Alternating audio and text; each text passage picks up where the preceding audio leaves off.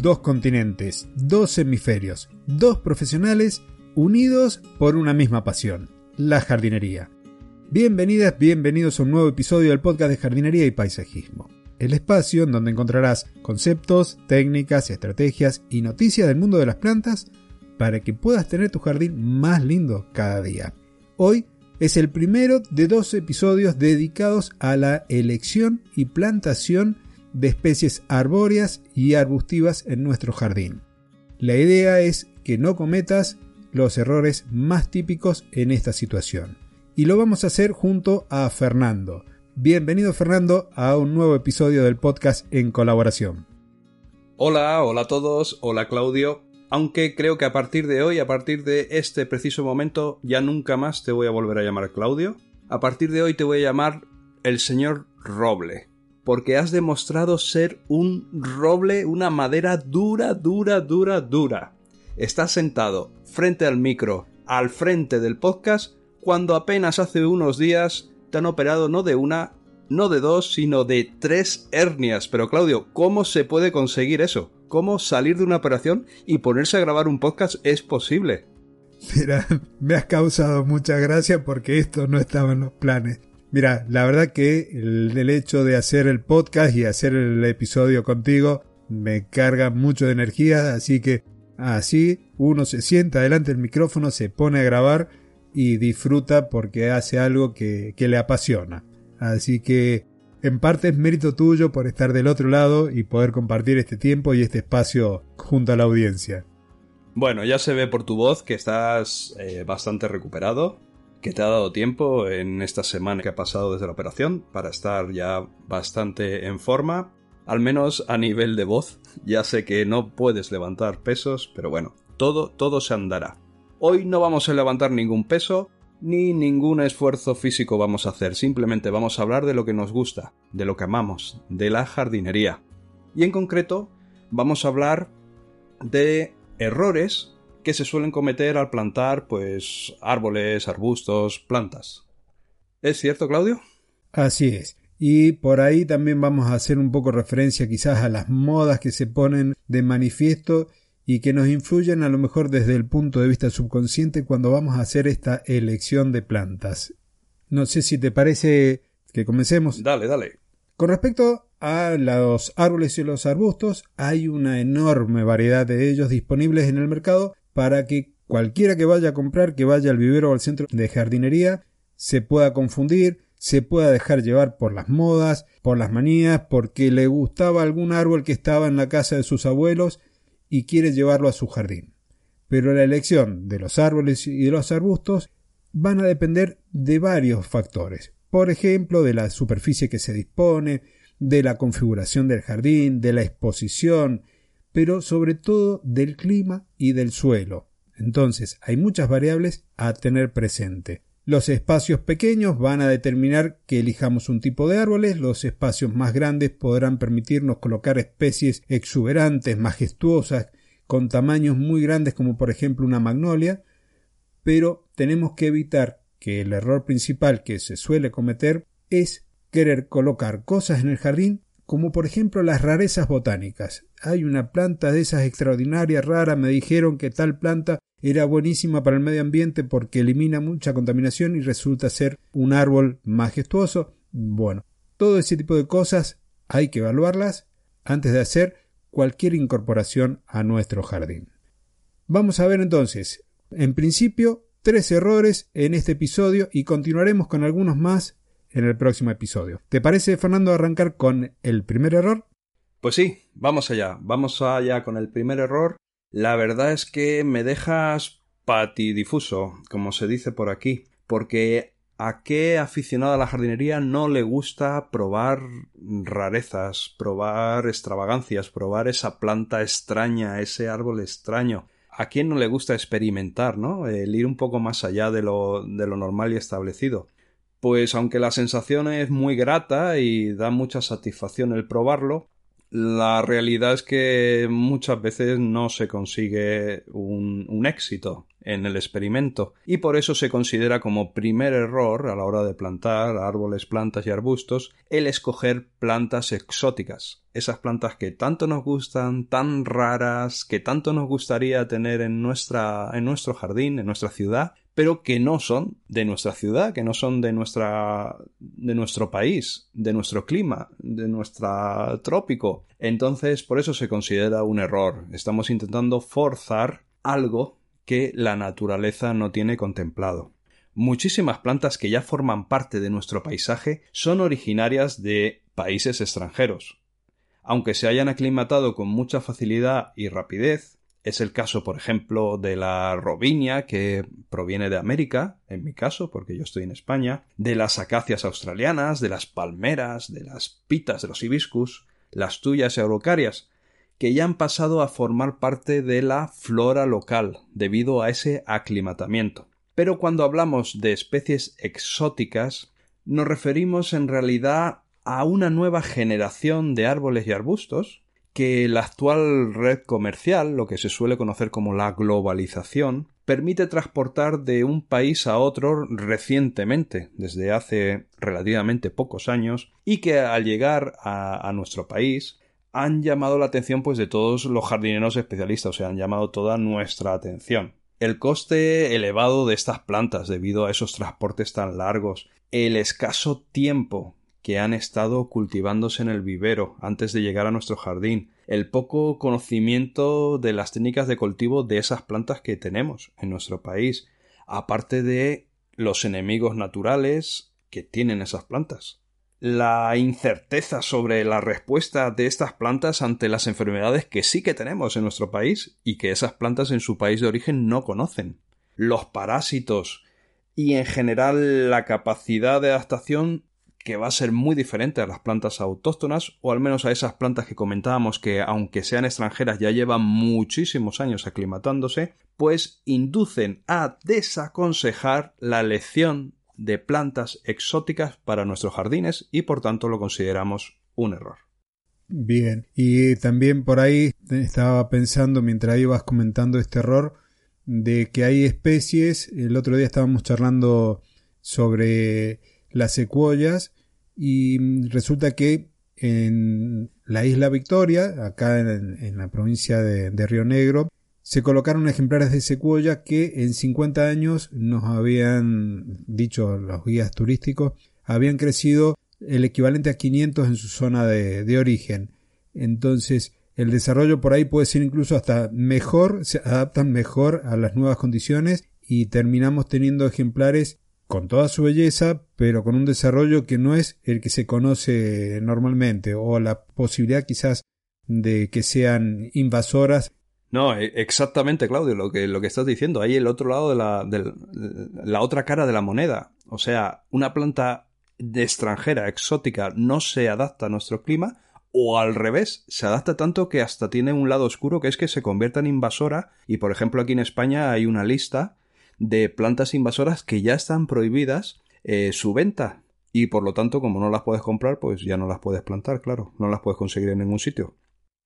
El segundo error que podemos llegar a cometer también es escoger plantas cuyo desarrollo o cuyo crecimiento no sea el adecuado a las dimensiones de nuestro jardín. Dependiendo si vivimos en plena ciudad o en la periferia, en barrios con terrenos más amplios, vamos a tener que tener en cuenta las dimensiones del jardín. Esto va a hacer que hayan especies específicas que no podamos cultivar por el tamaño entonces, la mayoría de las veces va a haber que limitarse a jardines de superficies pequeñas. Pero cuando tenemos la posibilidad de tener jardines un poco más grandes, la vegetación arbórea, la arbustiva y la herbácea que podamos emplear va a tener que ser de acuerdo a las exigencias de habitabilidad, es decir, a las condiciones o a las reglamentaciones que tengamos en el lugar sobre las especies que podemos poner. Plantas de crecimiento muy rápido, con copa voluminosa o imponente, Tampoco van a poder estar cerca de las viviendas porque van a crear algún tipo de condición quizás peligrosa o molesta. El efecto estético también de un árbol de gran porte va a hacer que ese jardín quede como desproporcionado. No se va a ver bien la casa. hay un montón de factores no solo desde la parte funcional, sino también estética.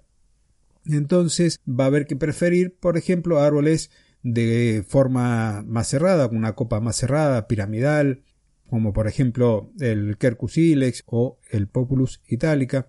Y entre coníferas podríamos elegir algún Cupressus o alguna tuya, algún Juniperus. Tenemos que ir viendo qué plantas tienen a lo mejor la morfología, la forma que queremos nosotros incorporar al jardín, pero en un tamaño acorde a las dimensiones del espacio que tenemos. A medida que tenemos espacios más grandes, que sean jardines más grandes, podremos poner más ejemplares arbóreos, más ejemplares arbustivos y de mayor tamaño, como por ejemplo podríamos llegar a tener un cedro del Líbano si tenemos un jardín muy grande.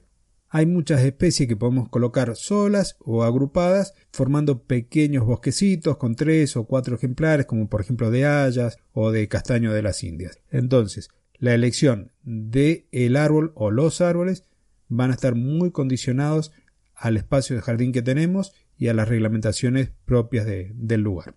Desde el punto de vista del paisajismo, o sea, desde un punto de vista paisajístico, y pese a que en los días actuales está muy, muy, muy de moda hacer jardines eh, con un esquema geométrico repetitivo creando grandes masas de planta utilizando la misma planta.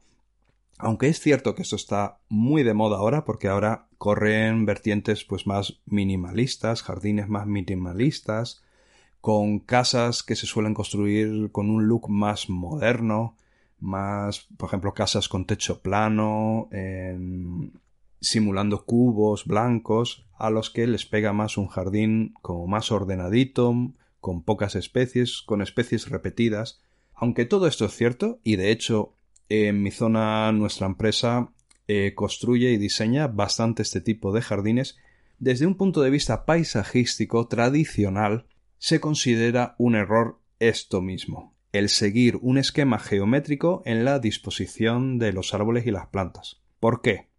¿Por qué se considera un error desde el punto de vista tradicional, eh, paisajístico? Pues porque aparte de las modas y de las épocas, como he comentado, los jardines en escuadra, con plantas dispuestas en hileras, todas a la misma distancia, colocaditas todas bien ordenaditas, incluso con alturas decrecientes, empezando por las más bajas y subiendo de forma creciente o decreciente, constituyen un paisaje artificial, o sea, es un paisaje que en realidad en la naturaleza no se da. Y tradicionalmente los jardines pues bueno, al menos en, el último siglo, pues siempre eh, intentaban eh, traer, digamos, la naturaleza a nuestras casas, ¿no? Entonces, crear estos jardines tan artificiales se consideran un error. En la naturaleza conviven plantas diferentes, desordenadas, en un orden aparentemente casual, y eso es lo que en teoría se debería intentar buscar en el diseño de un jardín que quiera ceñirse a este tipo de diseño y por tanto no caer en este error geométrico. Otra característica del jardín geométrico, negativa en este caso, es que quita toda posibilidad de jugar pues con arriates arbustos, con anuales, que estarían limitados a, a una zona restringida y que en el periodo de máximo esplendor no destacarían todo lo que se merecen. En un jardín más natural, sin embargo, sí que hay más posibilidades de conseguir ambientes diversos, que los parterres de flores diversas destaquen muchísimo más y también de jugar mucho con las estaciones, con la primavera, con el verano, esos arriates floridos, en otoño con la coloración de los arbustos, de las hojas de los árboles y también el tema de los frutos, jugar con esos diferentes y variopintos tipos de matas con frutos o incluso con las plantas perennes y las caducas. Sí, algo también quizás para sumar a lo que estás comentando, Fernando, quizás podría ser una comparativa con los eh, monocultivos. Cuando utilizamos mucho una especie vegetal en un sector y demás, también estamos como propiciando que lleguen alguna peste o alguna plaga eh, o alguna enfermedad que se desarrolle bien. Por ejemplo, si tuviésemos muchos macizos formados por buxus, muchos cercos verdes, perdón, al no haber diversidad eh, botánica o diversidad biológica, es como que le estamos poniéndole la comida en bandeja. por ahí en algunos casos a nosotros nos ha pasado este tipo de cosas con los cercos verdes y que se enferma uno y si uno no está atento, la enfermedad avanza a pasos agigantados, no hay barreras entre un punto y el otro. Sí, sí, tienes toda la razón. Además, al... si en un jardín hay diversidad de, plantas, eh, también hay diversidad de, insectos beneficiosos. Y por lo tanto hay mucha más variedad de depredadores y, parasitoides, de, plagas, de enfermedades. O sea, está todo como más enriquecido. O sea que sí que se puede, desde ese punto de vista, sí que podemos considerarlo realmente un error, aunque en, en muchos países ahora es la tendencia, ¿eh? Ahora llenar un jardín con dos o tres especies, pero una gran masa que también queda muy espectacular, ¿no? Pero claro, ahí está, por estas cosas que estamos comentando, pues sería un error. Otro error que también solemos cometer o se puede llegar a cometer es no tener en cuenta el desarrollo futuro de las plantas y sobre todo cuando hablamos de árboles. Acá hay dos tendencias dentro de lo que es eh, la, parquización o el diseño paisajístico. Aquellos que intentan tempranamente en un jardín, es decir, apenas implantado, lograr ese efecto visual que se espera lograr en unos años, o darle el tiempo a la naturaleza y que las plantas crezcan y logren el efecto que buscábamos inicialmente con el diseño. ¿Qué es lo que quiero decir? Que si buscamos árboles cuyo diámetro de copa tenga 7 metros y no voy a colocar otro árbol a los 3 metros porque las dos copas se van a terminar enredando. Las dos plantas van a estar muy pegadas y va a haber tanto competencia en la parte aérea por la luz, sino también a nivel del suelo con las raíces.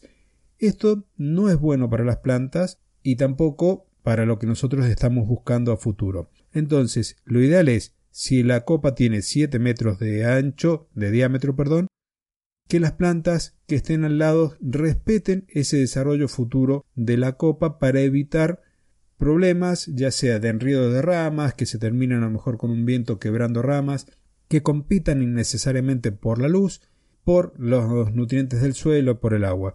Esto se lleva tanto desde la parte arbórea como arbustivas. Quedan exceptuados los cercos verdes, pero cuando nos referimos a composiciones con distintos volúmenes de arbustos y de árboles. Esto hay que tenerlo presente porque vamos a estar cuidando también la planta y los recursos con los que disponemos para cuidarlos. Con respecto a la otra opción que teníamos, que era de colocar más plantas para lograr el mismo efecto de forma temprana, estamos siempre refiriéndonos a cuando hacemos un jardín de cero, y tener que sacar después aquellas plantas que nos están sobrando, no siempre es lo apropiado. Uno por los costos, dos porque en lo personal me resisto a tener que cortar una planta porque se puso mal, pero eso es eh, una cuestión personal. Pero además, si ponemos tres árboles en un lugar donde había que eh, colocar dos y después tenemos que sacar el tercero, no sabemos si finalmente el desarrollo de la copa de los otros dos árboles va a ser homogénea, va a ser atractiva, porque como han crecido en una situación de competencia, quizás no sea lo mejor. Entonces, siempre pensar antes de colocar dos plantas seguidas o dos plantas contiguas, cuál es el tamaño futuro de la planta para evitar este tipo de error. Pues te quieres creer, te quieres creer, Claudio, que este tipo de error. Eh, yo tengo acceso a un, a un tipo de cliente, eh, el cliente ruso, lo, lo llamo así porque procede de Rusia, evidentemente, tengo acceso mucho a este tipo de cliente y te quieres creer que es el error más destacado. O sea, en, en 10 metros cuadrados de césped quieren plantar 17 naranjos y, y 43 limoneros, todos juntos ahí. Digo, pero, y lo ven normal. Me, me, hacen un pequeño croquis, me dicen, mira, yo había imaginado el jardín así. Y me dibujan ahí tropecientos mil árboles. Y le digo, pero, ¿lo ves normal esto? Sí, sí, sí. Yo quiero así muchos frutales. Digo, ya, pero es que tu jardín es pequeño. Y encima luego dicen, debajo de los limoneros y de los naranjos, me pones césped. Digo, ¿qué?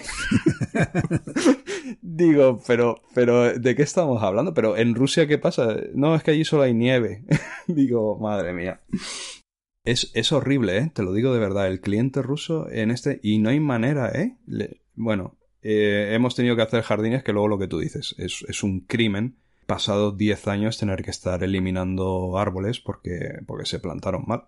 Es, es realmente lamentable. Pero bueno, ahí tenemos el error. También es un error, en este caso dejaremos a un lado a los rusos, es un error general el no, te, no disponer la vegetación en función de las características de la casa. Ojo, ojo, ¿eh? Que cuando pensamos en el jardín, ya sea un paisajista, un jardinero o simplemente el propietario de la casa, que empiece a imaginar cómo le gustaría hacer su nuevo jardín o reformar el que ya tiene, es, es un error bastante común no fijarnos en la casa, o sea, no tener en cuenta que jardín y casa van a tener que, que convivir, que formar una asociación, una simbiosis, y por tanto hay que tenerla las características de la casa hay que tenerlas muy, muy, muy en cuenta. No hablamos solo, como tú ya has comentado en el punto anterior, de que no es oportuno plantar árboles cerca de la casa, porque, bueno, todos los problemas que nos puede acarrear.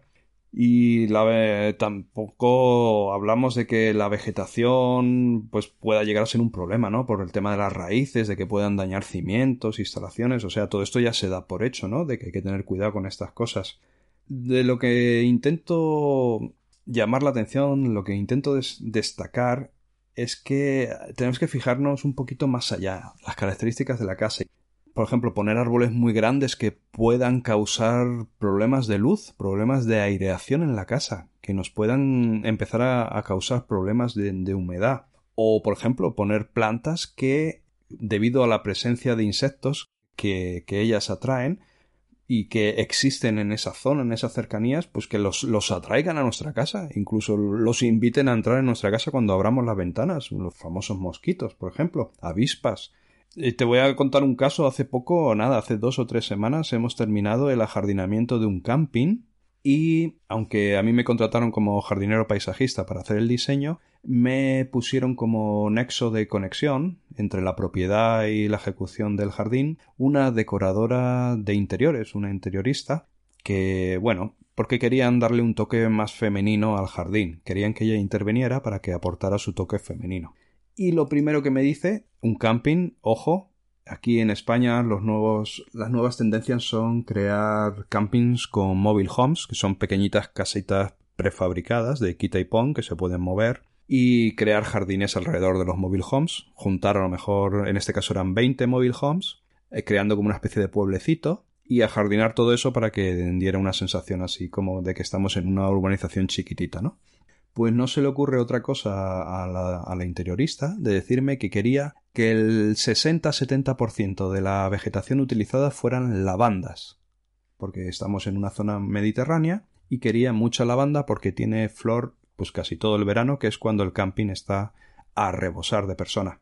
Y le digo, pero a lo mejor no has caído, pero ¿sabes que las lavandas atraen muchísimas abejas, muchísimo de todo, abejorros. ¿Sabes que los clientes del camping se van a quejar de que estén rodeados de abejas? Dice, ostras, dice, no lo había pensado. Pues bueno, esto es, un, esto es una anécdota personal de, nuestra empresa, pero bueno, eh, es de lo que estamos hablando, ¿vale? De que hay que tener en cuenta la vegetación y la casa, las características de la casa o de dónde se va a plantar eh, esa vegetación, si, si está demasiado cerca de la casa para que no nos ocurran esto, ¿eh, Claudio? Imagínate en verano en bañador y, nadando entre las abejas, como pase alérgico. Sí, me pasó con el diseño de, de un complejo acá de cabañas.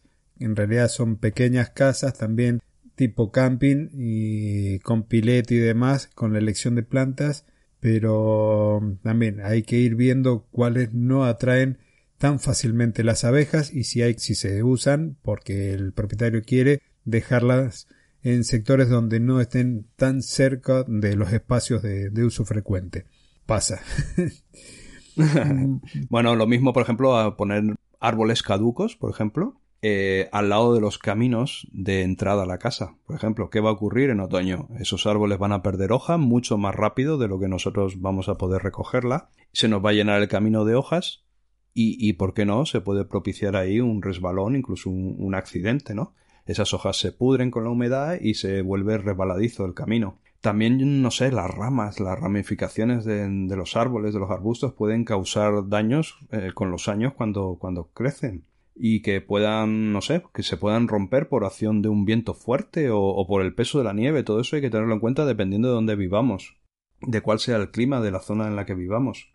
Así como vos estabas hablando de las hojas en el otoño, También pasa que se quieren colocar árboles que florecen mucho.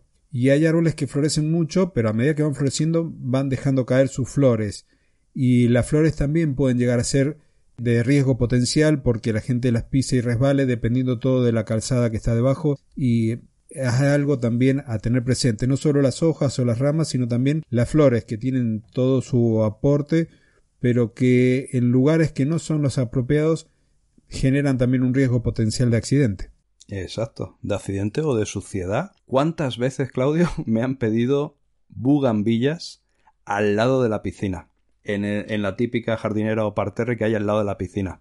Pero luego, claro, no las riegues mucho porque el agua es muy cara. ¿Qué pasa cuando no riegas mucho una bugambilla? Que las flores, en pleno verano, que es cuando usas la piscina, se, se secan, se secan muchísimo. Y esas flores, a la que sopla un poquito de viento, eh, caen.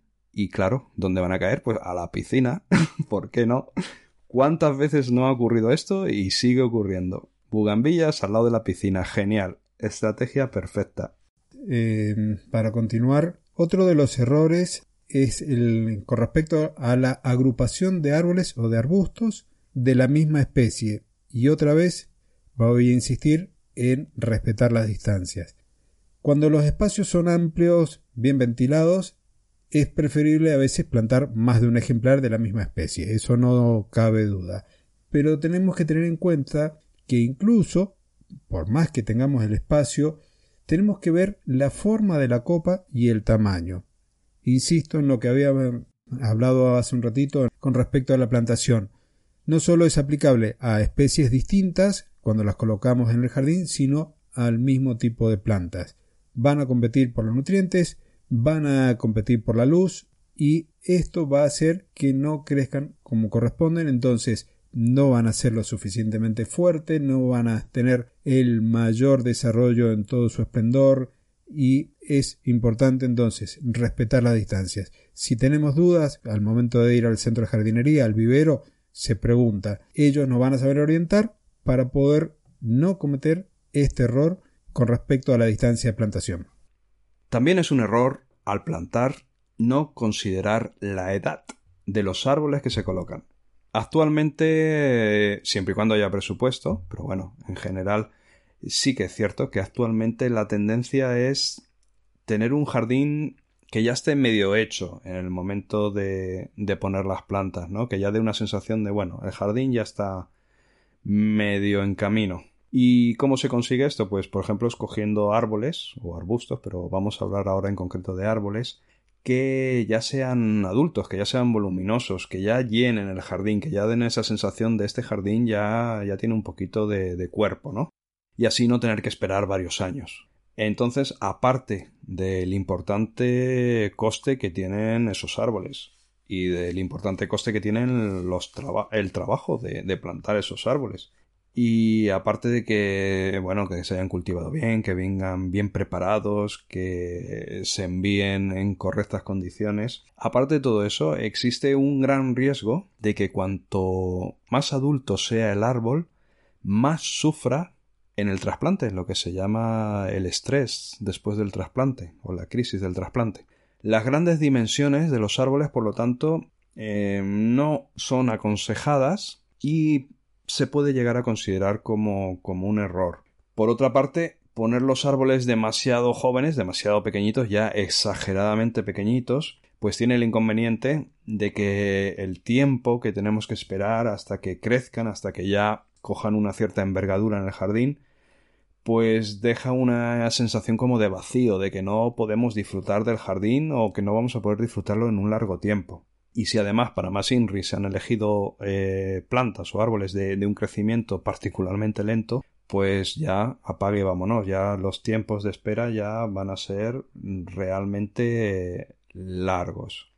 Entonces lo ideal que es, si árboles muy adultos es un error y demasiado jóvenes es un error, pues bueno, pues al punto medio, ¿no? La teoría del punto medio. Ni un extremo ni el otro, vamos a quedarnos en el punto medio. Lo difícil es discernir cuál es ese punto medio. Lo ideal sería pues plantar árboles de una altura no superior a, 3 metros, con un diámetro del, del, tronco en torno a 15 centímetros, es un 14, un 14-16, podría ser un tamaño bastante correcto, que ni nos estamos pasando ni nos estamos quedando corto. ¿Qué ocurre con este tamaño de árboles? Pues que son plantas que sufren menos en el trasplante y con los cambios bruscos de temperatura durante todo el periodo de implantación de ese árbol en nuestro jardín y de aclimatación a nuestro clima. Estas plantas en el de vivero necesitarán al menos entre 3 y 5 años antes de ofrecer, bueno, una visión ya agradable del conjunto del jardín y la belleza que nosotros estamos imaginando de ese jardín en un futuro, ¿no? Pero bueno, tres o cinco años es un, un tiempo bastante razonable hablando en jardinería. Entre tanto, sin embargo, pues habremos tenido la posibilidad de ver día a día cómo ese árbol se ha ido adaptando, cómo se ha ido desarrollando, cómo ha ido creciendo y cómo ha ido tomando ya una relevancia en el jardín y eso también son unas sensaciones muy positivas, muy agradables y muy enriquecedoras. Y yo parece que la tengo fija hoy con la distancia de plantación. Esto ha sido pura casualidad de que en el reparto de los puntos a hablar me, me tocara. Y este error corresponde a no respetar la distancia de plantación, pero ahora respecto a los límites con los vecinos o a los retiros. Una situación se va a dar si cada parcela de cada propiedad está delimitada por muros de material, muros de concreto, que van a dar un tipo de directrices. Otra de las razones que nos va a llevar a ver a qué distancia plantamos de la casa o del límite con el vecino va a estar dada por las reglamentaciones propias de la urbanización. Pero si no tenemos unas reglas muy claras en cuanto a qué distancia podemos colocarlas, te voy a dar algunos valores a modo de referencia. Y esto es que si vamos a colocar árboles cuyo tronco sea alto, es decir, las ramificaciones partan de una altura superior a los 3 metros, y tendríamos que mínimo estar a 3 metros de esa línea imaginaria que separa las dos parcelas. Si hablamos de árboles donde las ramificaciones parten de una altura inferior, podríamos estarnos acercando a ese límite imaginario, o en realidad no es tan imaginario, pero no está marcado por un muro, hasta el metro y medio. Por norma, por ejemplo, acá en las urbanizaciones de acá de, Mendoza, el retiro mínimo son 3 metros, o sea, la planta más cercana a la división de dos parcelas son 3 metros, en cuanto a especies arbustivas de gran porte o arbóreas. Y si nos referimos a setos, podríamos quizás estar a 50 centímetros del límite de la propiedad, un metro en algunos casos. Pero cuando hablamos de setos, esto va a requerir que tengamos que hacer una poda periódica para mantener la forma y mantenernos dentro de esta distancia para respetar los límites o retiros de cada propiedad. También podemos considerar un error plantar árboles a raíz desnuda. Es una... bueno, es algo que eh, antiguamente se utilizaba muchísimo, más que nada para reducir costes, pero que ya a día de hoy, en, en, el mundo en el que vivimos, está bueno, está muy desutilizado, no, no se recurre a esta forma de plantar en, en, la mayoría de los casos. Todavía se sigue utilizando, sobre todo para árboles de, de coste bajo, que no importa, por ejemplo, que, se, que puedan morirse una parte de ellos, pero es cierto que eh, raramente se comercializa, por lo menos en un vivero, se, se, comercializan árboles a raíz desnuda a día de hoy. ¿Y por qué lo considero un error? ¿Por qué lo hemos incluido en la lista? Pues que, aunque lo ideal es que el árbol vaya en su maceta, en su contenedor, ahí las raíces están completamente arraigadas, el pan de tierra está bien macizo, no se mueve.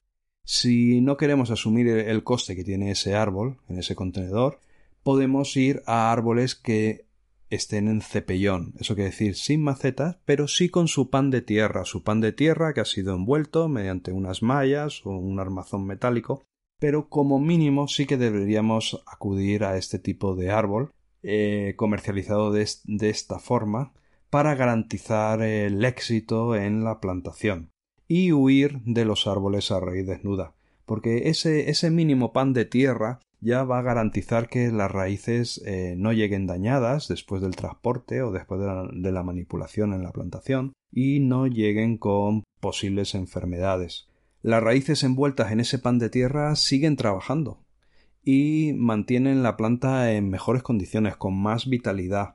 En el caso de las especies de los árboles más costosos, más caros, pues es una garantía, una garantía de éxito en el momento de la plantación. No queremos que un árbol que nos ha costado un dinero, pues luego se, se nos muera por el estrés después de la plantación. Y estos árboles que vienen en cepellón debemos mantenerlos siempre protegidos del sol mientras no sean plantados y mantenerlos húmedos como si estuvieran igual que si estuvieran en una maceta. No debemos dejar que ese pan de tierra se, se seque en demasía. Esto sirve para evitar que se quemen las raíces que incluso con el pan de tierra se van a expandir con gran rapidez cuando sean plantados. Otro error mm, común también es no tener en cuenta el tipo de fructificación de los árboles que elegimos para el jardín.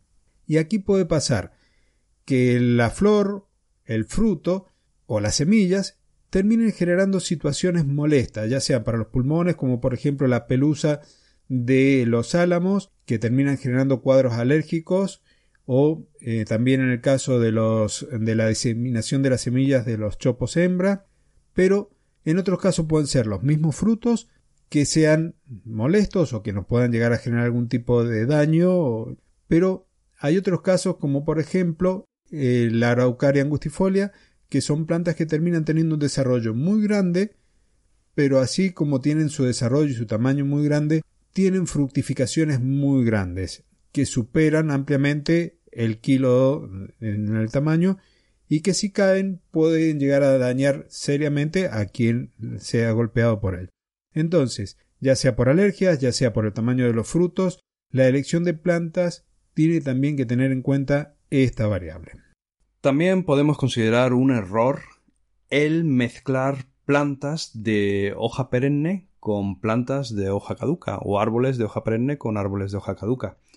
Aunque así dicho de repente podría llegar a tener algún sentido, ¿no? Si lo escuchas así rápido dices, bueno, para no tener todo el jardín caduco, o sea que en invierno no haya ni una hoja, pues quizás sea una buena idea, ¿no? Alternar uno caduco, uno perenne, uno caduco, uno perenne, así tengo el jardín en invierno bastante bien y también, bueno, le doy una, una consistencia. Pues no, se considera un error, pero más que nada es por temas estéticos, o sea, temas visuales desde un punto de vista del diseño, desde un punto de vista paisajístico.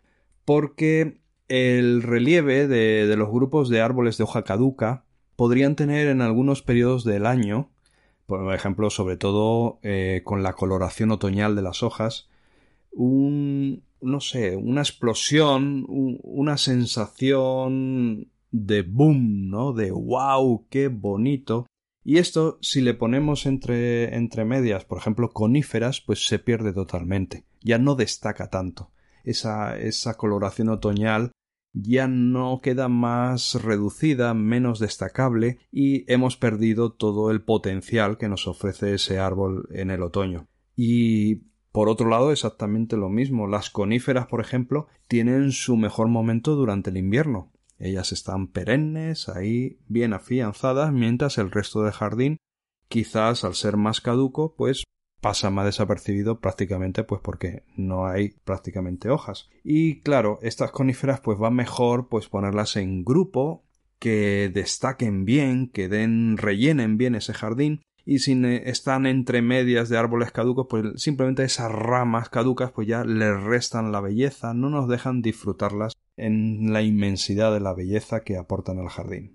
El siguiente error tiene que ver con poner las plantas y los arbustos a una profundidad distinta de la que tenían en el vivero. Y aquí hacemos referencia a lo siguiente. Toda planta tiene una parte aérea y una parte subterránea. La parte aérea, el tronco o fuste, las ramas, y la parte subterránea la raíz. El punto en donde se separa la raíz del tallo es el cuello. Ese punto es el que viene bien identificado cuando compramos una planta en el vivero. Y el error está en o plantarlos más profundo de lo que corresponde o menos profundo. Si lo hacemos más profundo, vamos a estar dejando parte del tallo enterrado El tallo no tiene las características vegetativas como para estar soportando ese contacto permanente con el suelo y la humedad del riego, con lo cual podríamos llegar a tener algún problema de hongos quizás a futuro. Y si lo enterramos poco profundo, nos van a quedar parte de las raíces expuestas. Entonces, respetar la línea del cuello al momento de plantarlo. Al colocar árboles, también es fundamental colocar tutores. Los tutores nos van a permitir, ya sea el diseño o el esquema que elijamos con, una, dos, tres varillas o más, asegurarnos que la planta quede bien erguida, el tallo bien perpendicular al suelo y darle mayor resistencia para que pueda ir afrontando vientos o temporales en los momentos de instalación, en el momento en donde la planta está emitiendo sus raíces y se está afincando. El tutor entonces nos va a ayudar, va a, ayudar a la planta a que pueda resistir malos momentos como por ejemplo los vientos.